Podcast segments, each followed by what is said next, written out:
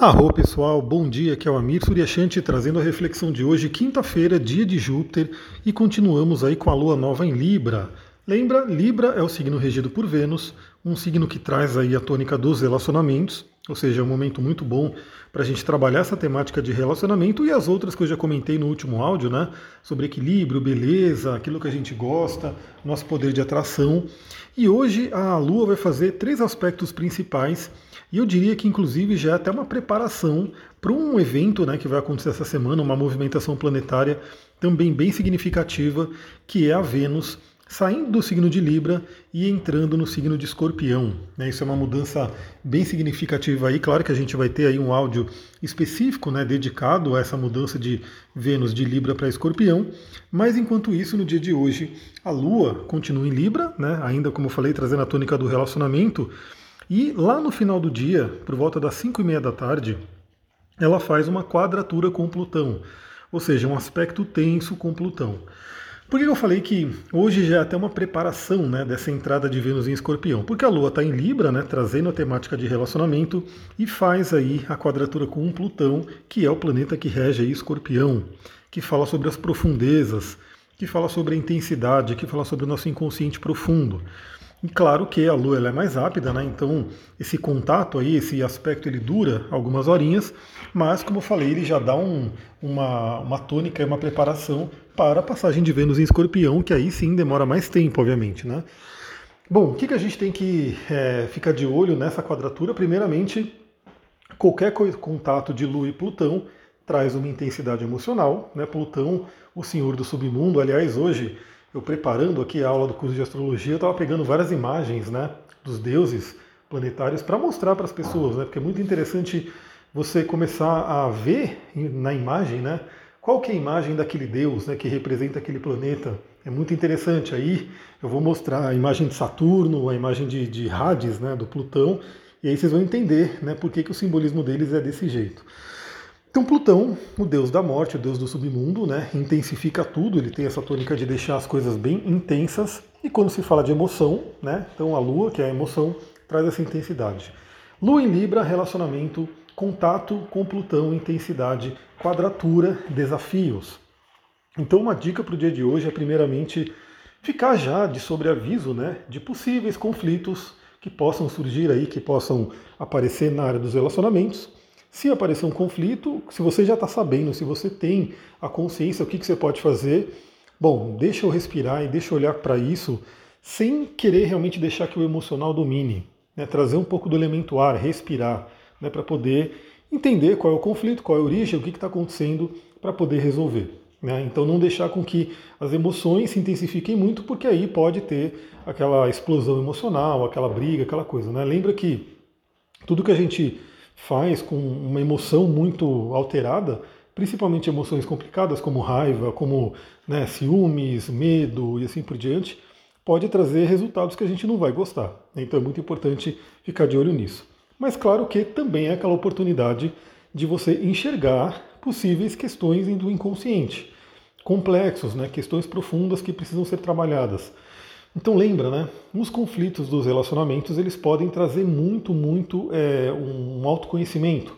Por quê? Porque você vai, aquele conflito vai ser gerado e se você tiver essa consciência, você olha para dentro, você olha para si, você entra na sua caverna, né, representada aí por Escorpião e Plutão, e procura entender de onde vêm possíveis medos, de onde vêm possíveis questões aí que foram levados ao conflito. Esse é um ponto importante. Então essa quadratura da Lua com Plutão também é uma ótima, um ótimo momento né, para você poder acessar essas questões do inconsciente profundo e até transmutá-las. Né? A origem, né, a questão de Plutão, né, a energia de Plutão e de Escorpião traz muito uma energia de transmutação, de morte e renascimento.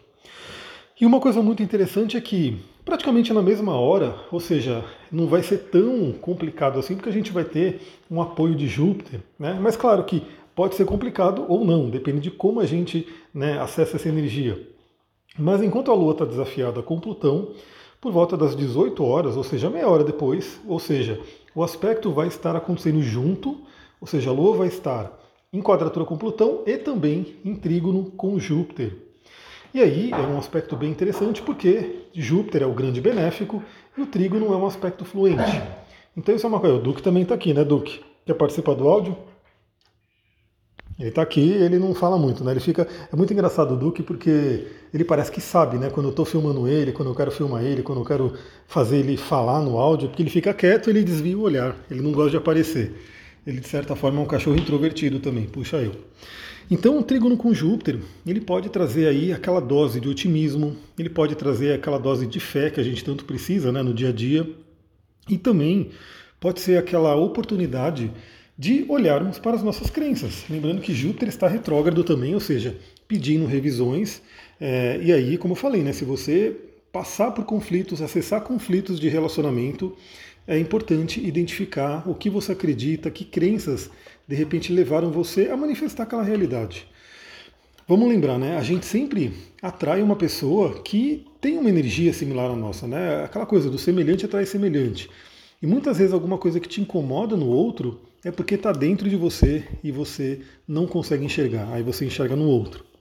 E aí é aquela coisa, né? A gente vê os acontecimentos de relacionamento. Então muitas vezes a pessoa, quando ela entende, olha para dentro de si e entende as questões, claro que a pessoa né, pode, a pessoa que ela traiu pode ser assim, justamente assim. Mas se você entende o que você tem que trabalhar, acontecem algumas coisas, né? Primeiramente, ou aquilo para de te incomodar, ou seja, aquilo que estava em você, você não via, você começou a ver através da parceria que apareceu na sua vida. Isso te incomodava.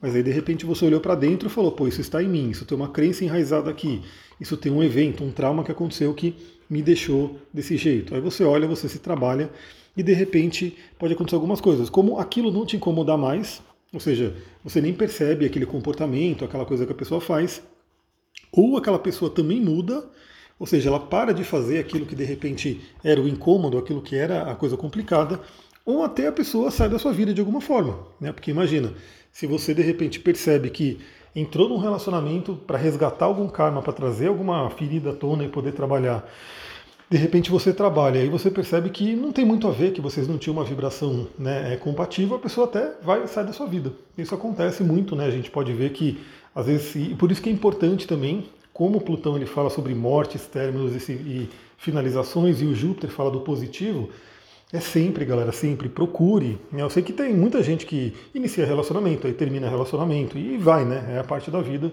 a gente ter esse, esse padrão de relações, pelo menos até que a gente se conheça bastante para estabilizar, de repente, com alguma pessoa e assim por diante.